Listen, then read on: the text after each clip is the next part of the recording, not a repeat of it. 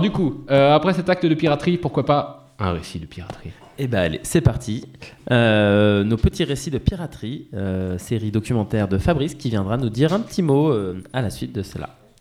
À tout de suite. C'est parti.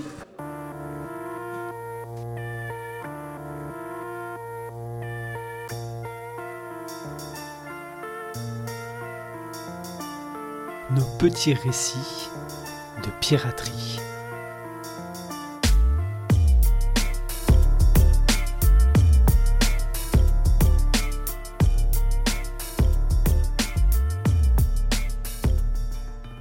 David, c'est un ami qui vit à 15 km de chez moi.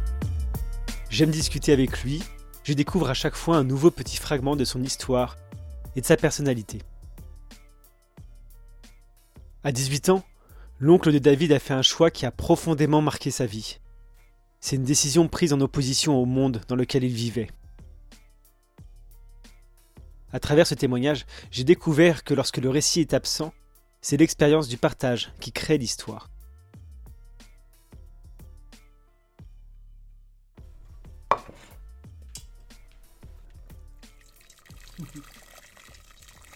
Avec mes grands-parents, on partait en vacances euh, voir mon oncle qui, qui habite dans la Drôme, dans le massif des Baronnies. Et donc c'était vraiment euh, un- une parenthèse très particulière pour moi, puisque j'ai grandi en ville. Donc j'étais enfant en ville en fait. Et même si j'avais un jardin, un jardin chez mes parents, donc euh, il un- j'avais un rapport à la nature par rapport à ce jardin, mais le fait d'aller chez mon oncle, c'était euh, un autre fonctionnement, autre- une autre façon de vivre puisque mon oncle euh, était berger. Donc il, passait l'été avec son troupeau euh, euh, sur les sommets des montagnes. Et il vivait dans une petite maison sans électricité, sans eau. Euh, ce qui fait que pour, euh, bah, par exemple, pour euh, se laver, il fallait aller à la source, pour enfin pour boire aussi, pour aller chercher de l'eau. On descendait 5 minutes à pied dans, les, dans les cailloux, euh, chercher de l'eau dans, l'eau d'une source qui coulait dans des bacs.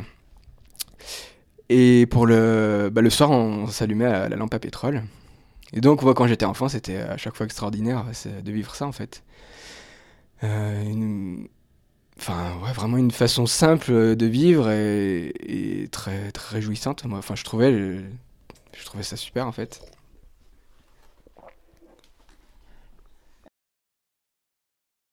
Je connais pas bien l'histoire de mon oncle quand il était jeune. Enfin, je connais pas l'histoire de mon oncle du tout même.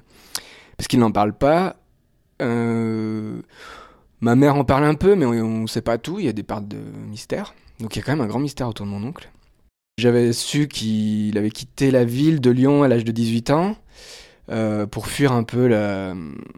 Enfin maintenant je peux l'exprimer comme ça, mais la société de consommation, le, le mode de vie citadin, le- pour retrouver un mode de vie très, euh, très sommaire et un retour à la nature. Ce que je peux comprendre, c'est qu'à travers les discussions qu'on peut avoir sur la littérature, le cinéma ou la musique, euh, il, est, il a un esprit contestataire quand même, puisqu'il euh, a baigné dans l'époque un peu des, du mouvement hippie et il écoute beaucoup de rock psychédélique. euh, C'est un peu la littérature des années 70 aussi, contestataire. Euh, tous- les romans aussi autour du retour à la nature, euh, comme Giono ou Jim Harrison. Mon oncle euh, a nourri cet esprit de contestation et cette envie de, retour à la nature aussi. J'habite, je viens de la ville et j'habite dans la campagne. Et je pense que le- l'envie de vivre dans la nature est reliée à cette, expérience chez mon oncle. Puisqu'il lui euh, était un grand connaisseur euh, de, de tout ce qui est faune et flore. Il avait l'essence très aiguisée du fait qu'il vit vraiment dans la montagne, donc il entendait des sons d'oiseaux, des bruits. Euh, il sentait des odeurs, enfin voilà, il a- il m'a transmis un peu tout ça.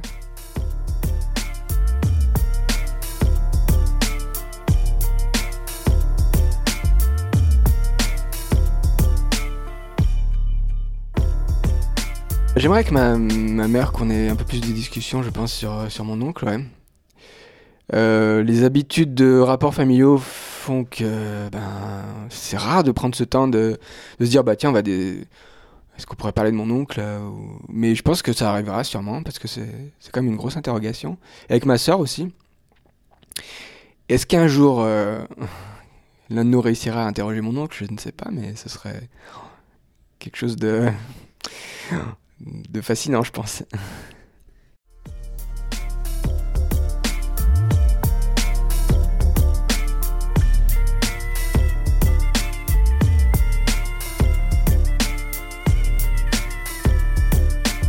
Merci beaucoup, beaucoup à David pour ce témoignage. Nos petits récits de piraterie, c'est avant tout mon expérience personnelle à la découverte du documentaire sonore. Je me laisse donc la possibilité de transformer l'idée et la forme de ce travail au fil de la pratique. Rendez-vous le mois prochain pour le troisième épisode. Et ben le rendez-vous est pris. Merci Fabrice. Merci Fab. Euh, bah, bravo déjà, techniquement euh, c'est ton deuxième et c'est super propre. Donc t'a- t'apprends vite. Merci Flo. Euh, Est-ce que tu voulais nous dire un petit mot ou tu veux qu'on te pose des questions? Euh, un petit mot. Euh, si je fais un enregistrement, c'est que je suis pas très à l'aise en, très à l'aise en public. Alors du coup, euh, je, crois que je vais continuer à faire des enregistrements. C'est très bien comme ça. Pour les personnes qui sont intéressées par la démarche, euh, au début, j'avais écrit un tout petit texte qui m'avait lancé. Du coup, on le retrouve dans le premier épisode, l'épisode avec Margot. Euh, donc, on retrouve sur Internet. Euh, et comme je le dis à la fin, euh, ma priorité, elle est expérimentale. Et du coup, je tiens pas le fil rouge et c'est fait exprès parce que j'ai eu des, j'ai eu des retours. Et merci beaucoup aux personnes qui font des retours, ils sont précieux. J'ai eu des retours qui disaient oui, mais j'ai du mal à capter ton fil, mais en fait, il n'y en a pas. Mon fil, c'est juste de tester le truc, quoi. Voilà. Donc c'est le feeling qui, guide, qui guide l'enregistrement et le moment, l'échange. C'est ça? Exactement, le feeling et puis là où je vais avec les personnes que je croise. Euh, S'il y a des personnes euh, qui écoutent, qui ont envie de partager euh, quelque chose autour de des récits dans leur famille, des choses qui sortent un peu des normes, qui leur a donné la possibilité, l'imaginaire pour sortir un petit peu de, de schéma ou de morale, de, de lutter ou de d'avoir des chemins de vie. Moi, je suis preneur. Aujourd'hui, euh, je vais surtout parce que c'est plus facile euh, discuter avec des personnes que je connais, mais je suis complètement euh, intéressé par des rencontres. S'il y a des personnes qui veulent partager quelque chose, donc du coup, c'est quoi déjà l'adresse email de la Calligramme? Contact Voilà. at lacalligramme.fr. Envoyez un mail à contact si vous voulez partager quelque chose, et je viendrai vous voir. Et quand même une petite question, dans, ces récits, il y a forcément quelque chose qui, toi, te, plaît, que tu recherches à l'oreille. C'est quoi cette petite truc euh, que tu vas attraper et que tu vas vouloir explorer comme piste? Euh, ma manière de travailler, c'est que je laisse. euh, Est-ce qu'il y a un sujet que tu as envie de creuser mais bon.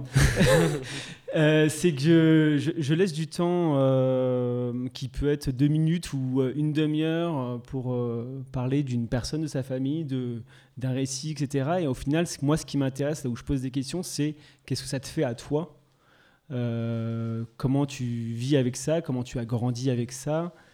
En quoi ça a transformé des choses chez toi? Et ça crée ton identité et tes imaginaires et donc en fait, moi, mon travail, il est surtout là-dessus, sur en fait, qu'est-ce que ça te fait? Je sais pas si je réponds à ta question, Flo. Si, si, carrément. Si, si. Ok. Voilà. Ok, merci Eh Fab. ben, Alors, merci. si j'ai bien compris, tu enregistres tout ça tout seul. Tout, tout, tout le contenu qu'on a fait. Voilà. Et donc, c'est possible d'enregistrer son contenu tout seul, comme fait Fab, et de nous l'envoyer. Et pour se faire la main là-dessus, tu l'avais fait avant Les enregistrements, le, le- le- la mise en route, le montage, la musique, le, tout, là, parce que comme dit Flo, c'est super, super agréable à écouter. C'est très, c'est très clean, quoi. C'est très bien, quoi. En fait, ça, je le fais avec le matériel de la calligramme Ouais. que Florian prête. Euh, il m'a formé sur le, sur le matériel et puis on a passé quand même pas mal de temps d'accompagnement sur euh, comment tu peux gérer le truc. Moi, c'est la première fois que, que je teste quelque chose à la radio. Euh, et euh, il m'a conseillé sur le logiciel. Et, euh, et il était venu, à Florian était venu pour l'épisode sur Margot pour faire la technique. Et du coup, à le regarder, j'ai appris. Et, et c'est vrai que comme il est vachement pédagogue, bah, maintenant j'ai l'impression d'être à peu près autonome. Super. Ok. Bon. Bon, bah, n'hésitez pas, hein, si d'autres personnes ont envie de se former, d'essayer, Allez-y, hein, c'est fait pour ça. L'association La Calligramme aussi pour apprendre en faisant. Et il y a du matos pour ça, ouais. C'est ça. Et sur le site de la Calligramme, vous pouvez retrouver les contenus audio aussi qui ont été faits auparavant, euh, avant cette radio sans nom, euh, qui n'a pas de nom et qui va rester la radio sans nom. vraisemblablement. Merci. bon, merci beaucoup Flo. À la Eh prochaine. ben, merci. Fab, merci Fab, merci Flo. Je suis en- entouré par les deux F, donc euh, à la prochaine fois. Merci beaucoup.